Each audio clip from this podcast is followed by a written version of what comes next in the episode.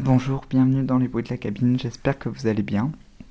Moi je vais bien, je suis très pressé de partir à la retraite, donc euh, j'ai prévu de faire un reportage euh, là-bas et d'interviewer euh, les gens présents à la mare et bien sûr de les interroger sur leur passion cinéphile. Donc le prochain épisode sera consacré aux questions que je vais poser aux gens là-bas, mais aujourd'hui je voulais vous faire le portrait de Lucas. Je sais, il y a la vie privée, mais la vie privée, elle est boiteuse pour tout le monde. Les films sont plus harmonieux que la vie, Alphonse. Il n'y a pas d'embouteillage dans les films, il n'y a pas de temps mort. Quand ils mettent les mains devant les yeux, dans les scènes d'épouvante, ils n'en profitent pas assez, il ferait mieux de les ouvrir. Alors, euh, Lucas est un cinéphile très particulier. J'ai eu avec lui pour la 157e fois la conversation autour de Xavier Dolan et de Laurence Anyway, parce que oui, Lucas adore Xavier Dolan et adore Laurence Anyway.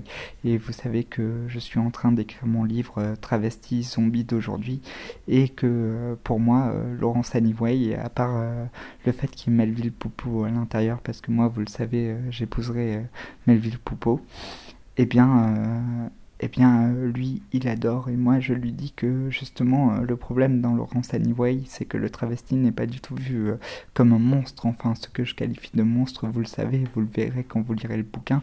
Ce n'est pas du tout quelque chose comme monstrueux, comme fric, mais ce que je veux dire, c'est comme marginaux, quoi.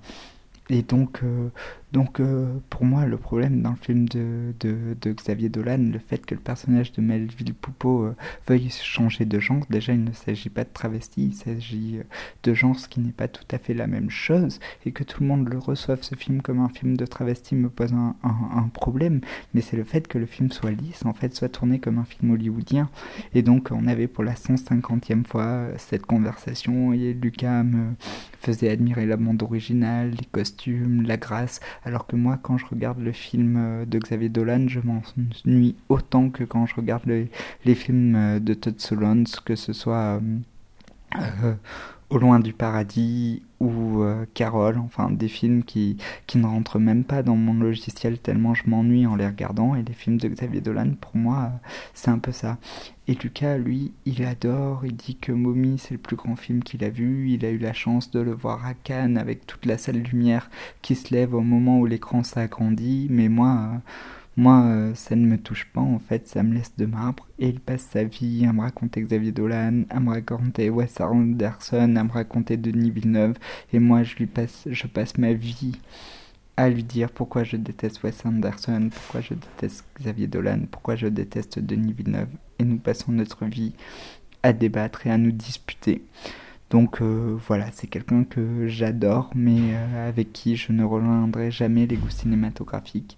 Et ça arrive et ça fait partie de la vie. Voilà, je vous laisse, je vous dis à bientôt pour les prochains bruits de la cabine. Ciao ciao